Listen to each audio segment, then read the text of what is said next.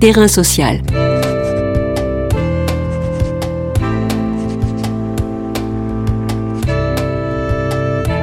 Hugues Chevarin.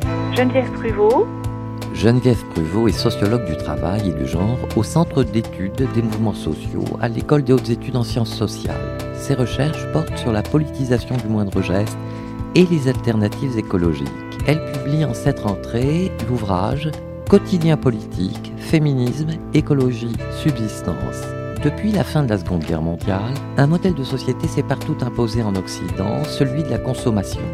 Cette société des objets, pour l'objet et par l'objet, a-t-elle mis fin aux sociétés paysannes, aux solidarités ouvrières, aux différents régimes d'entraide? A-t-elle brisé pour longtemps la fabrique de notre quotidien. En quoi nous a-t-elle dépossédé des moyens de notre subsistance? Est-il encore possible de secouer le joug de cet asservissement? Dans les années 60, les mouvements féministes et en particulier l'écoféminisme vont porter la critique au cœur du système capitaliste en dénonçant la modernité industrielle et ses ravages. Sommes-nous, avec la crise sanitaire et bien plus avec la crise climatique, entrés dans une période de transition, de basculement, une période propice aux alternatives écologiques et expériences d'en commun de l'entremonde Comment se réapproprier la fabrique de notre quotidien et par conséquent les moyens d'émancipation Terrain social aujourd'hui explore un terrain politique, le quotidien. Terrain social Bonjour Geneviève Pruvot. Bonjour. Je vous cite la norme occidentale contemporaine d'existence, c'est la méconnaissance des mains qui agencent, fabriquent et nettoient les objets de la vie quotidienne. A-t-on été dépossédé de notre quotidien et dans quelle mesure a-t-on les moyens de s'en ressaisir? Alors c'est une vaste question qui nous oblige à, nous replonger dans la bascule entre les sociétés euh, paysannes et puis les sociétés euh, euh, on va dire agro-industrielles dans lesquelles nous, vivons.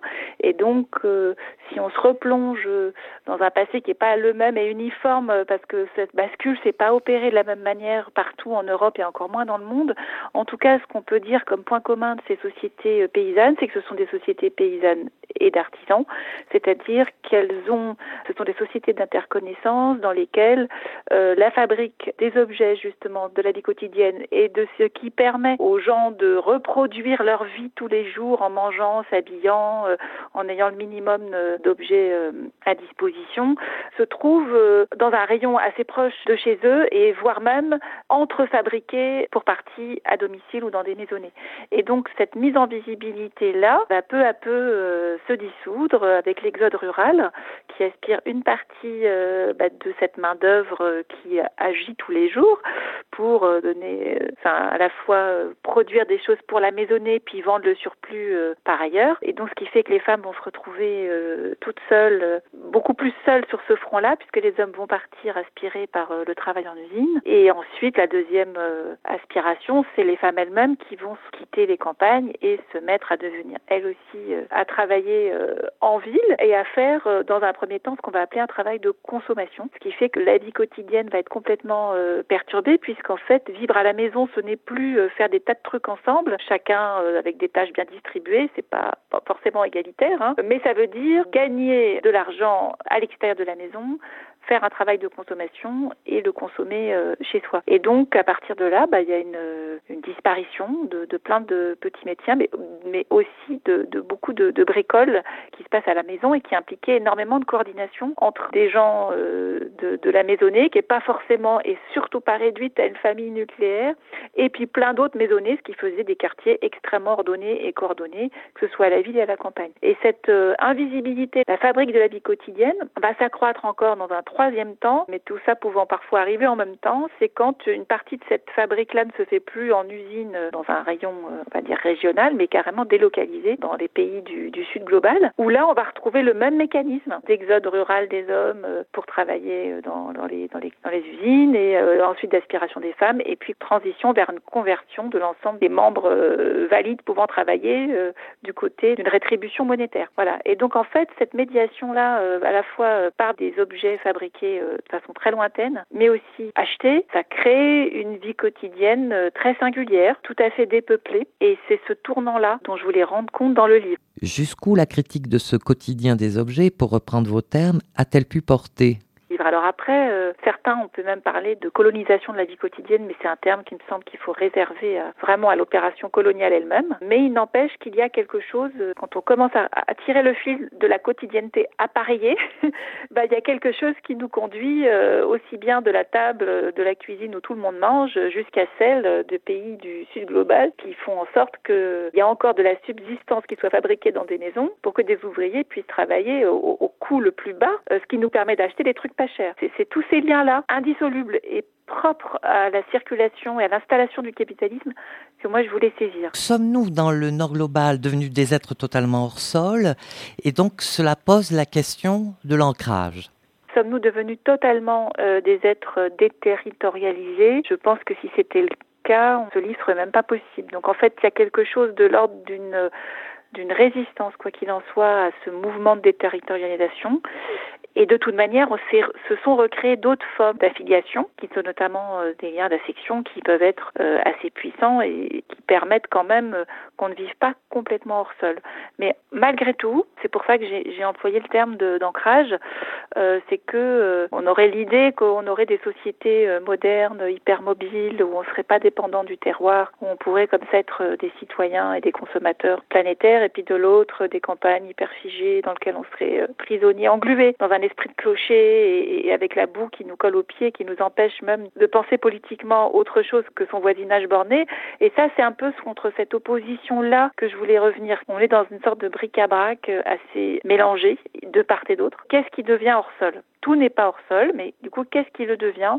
Et de fait, euh, ce qui le devient, c'est la, subsistance. Là, de fait, on n'est plus dans une subsistance euh, qui est reliée à un milieu de vie, mais on est dans une exploitation de comment dire, dans des besoins qu'on va, des besoins qui eux peuvent être assouvis, euh, euh, peu importe l'endroit euh, d'où ces besoins viennent et, et d'où les matériaux proviennent. Je comprends évidemment tout ce processus, mais il passe par qui? Et visiblement, ce sont les alternatives, comme vous les nommez.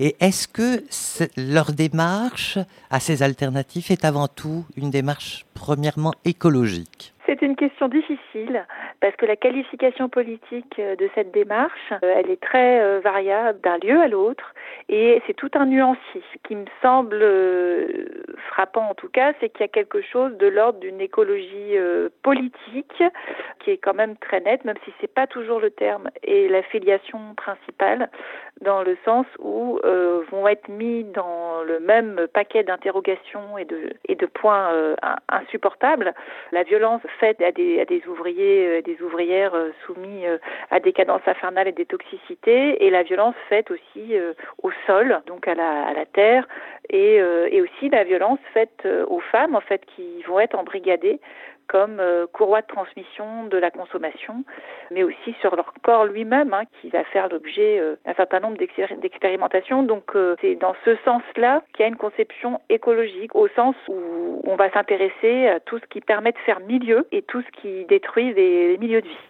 La question du féminisme de subsistance est donc centrale, mais est-elle primordiale? C'est de cette manière-là euh, que j'ai qualifié euh, tout un, courant féministe marxiste des années, de la fin des années 70 euh, et des, qui va jusqu'aux années 90, dont la figure la plus connue pourrait être Silvia Federici, mais c'est le terme de, de, subsistance a vraiment été mis à l'honneur par une, des écoféministes allemandes, comme Maria Mies notamment, qui va, qui va aussi travailler avec Vandana Shiva.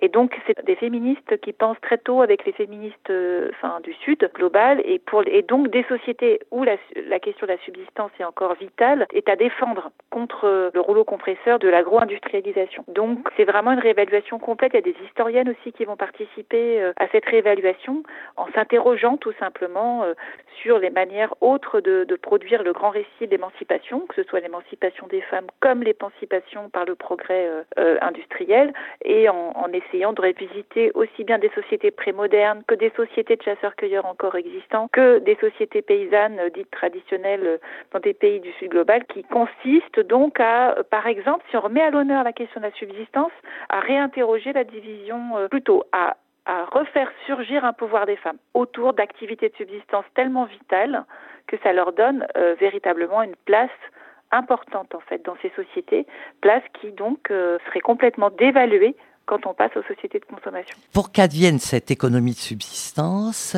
est-ce qu'il faut rompre donc avec le cercle vicieux du technicien, de l'expert, du spécialiste? Et faut-il passer sous le radar de l'État? Ah. Alors, euh, de toute manière, euh, c'est toutes ces réflexions euh, ont un point commun, enfin toutes ces critiques, hein, c'est qu'elles constatent que l'État est constitutif en fait de l'instauration de ce type de développement. Et voire même une porte d'entrée majeure conduisant notamment à l'uniformisation notamment des procédures, des professions et des lois et qui donc va conduire finalement à à détruire en fait euh, des, des, des autogouvernements plus locaux. Donc l'État est effectivement, enfin, est, très bien placé en fait, hein, justement pour euh, pour casser en fait les, la société, enfin, les, les, sociétés paysannes. Euh, toutes ces réflexions, qu'elles soient écoféministes ou, enfin c'est pas un hasard si elles sont d'inspiration ou carrément anarchistes. Il y a une comment dire une congruence totale entre la forme État et la disparition des, des sociétés locales, quoi. À quelles expériences avez-vous été confronté sur le terrain? Avez-vous approché ce que vous nommez l'entremonde, les lieux de la fabrique donc? Oui, c'est-à-dire que l'idée, c'était euh, évidemment que quand on est dans des États, on ne peut pas sortir de l'État euh, euh, où, on est on est environné, on est pris dans un écheveau même d'administration qui fait que toute expérience qui voudrait être insulaire euh, ou, ou, dépasser la, forme État est, est, compliqué. Du coup, ça n'empêche qu'il existe évidemment énormément d'expérimentations et qui, qui, sont dans des entre-deux, effectivement. Et là, j'ai essayé d'explorer tout un gradient euh, d'expérience. J'ai travaillé sur des personnes qui sont aussi bien à, à tenter de refaire des formes d'économie de subsistance à toutes petites échelles euh, sur des, des à kilométrage très très restreint avec plusieurs personnes qui vivent en habitat léger dans un rayon proche et puis qui pratiquent un assez haut niveau dans d'entraide et d'échange. Et puis après, il y a des formes euh, qui prennent une forme municipale. Ça nous rapproche euh, beaucoup plus de théories anarchistes euh, qui vont du côté du municipalisme libertaire ou du bio-régionalisme, où là, c'est la municipalité qui va essayer de faire du commun, mais à partir déjà d'artisanat dans des ateliers municipaux, déjà en mettant à disposition des lieux, en fait des locaux, et en intégrant dans la, vie municipale elle-même la participation des villageois en fait, mais pas participation au sens où je donne mon avis, mais participation de la fabrique. Et c'est ça qui m'a beaucoup intéressé à, à c'est qu'il n'y a pas un dispositif, il n'y avait pas, enfin au moment où j'ai étudié en tout cas, un dispositif énorme de consultation. On annonce qu'il y a des travaux euh, collectifs à faire et puis euh, ils sont suffisamment en interconnaissance et au courant pour s'inscrire sur le tableau et se mettre à faire un, travail collectif. Donc c'était ce genre d'expérimentation euh, dont je voulais rendre compte. Puis après, il y a aussi des formats d'expérimentation en lutte, euh, assiégée, euh, comme à Notre-Dame-des-Landes, où là euh, va s'inventer à la fois la fabrique quotidienne d'un monde qui essaie de s'extraire de, la vie marchande et puis des logiques de marché, et en même temps la nécessité d'une résistance active à des assauts aussi bien policiers que, que juridiques. Et puis, dernier élément aussi, c'est que je voulais pas mettre de côté des gens, toute une population aussi qui laisse, enfin qui a des pratiques de subsistance, qui sont pas ni affichées comme politiques, ni en résistance, mais qui sont des pratiques aussi de subsistance qui subsistent à partir de gestes euh, quotidiens qui sont à portée de main et très largement euh, euh, partagés et qui peuvent être aussi des lieux de transmission à travers des enfants, des petits-enfants, d'un type de fabrique du monde qui entend être maintenu. Mais voilà, c'est résiduel, mais il n'empêche que c'est aussi une porte d'entrée. Cet activisme actuel de la fabrique est-il comme soutenu, selon vous, par l'urgence climatique, sanitaire et sociale? Que le confinement euh, euh, a réveillé cette, euh, par exemple, euh, enfin, qui lui-même découle hein, d'une crise euh, sanitaire, mais qui elle-même euh, découle aussi d'un fonctionnement très singulier, d'un monde tellement connecté que les milieux sont tous connectés les uns avec les autres très rapidement par, par les avions, sans compter l'activité hein, des laboratoires pharmaceutiques qui entrent en jeu hein, dans cette pandémie. Donc du coup, euh, là typiquement, les gestes qu'on arrive à, à, faire avec peu de moyens de transport et encore moins de capacité euh, d'achat tous azimuts, c'est la subsistance sur sa parcellaire hyper réduit, ça va de son balcon euh, à sa table de cuisine jusqu'au jardin pour ceux qui ont la chance et celles qui ont la chance d'avoir un jardin. Et donc là, c'est sûr que c'est pas anodin quoi euh, comme moyen d'occupation. C'est ce qui est apparu comme évident. Voilà. Et ça a pu justifier un nouvel, euh, on pourrait dire un nouvel exode urbain, mais très réduit quand même. Faut pas non plus euh, exagérer euh, l'ampleur. C'est pas un retour à la terre comme dans les années 70 non plus. On, on, on, ne sait pas encore, mais c'est sûr que c'est apparu comme une évidence, en tout cas pour certaines populations. Merci Geneviève Pruvot. Je rappelle que vous êtes sociologue du travail et du genre au Centre d'études des mouvements sociaux à l'École des hautes études en sciences sociales vous publiez vos éditions de la découverte, Quotidien politique, féminisme, écologie, subsistance. Terrain social.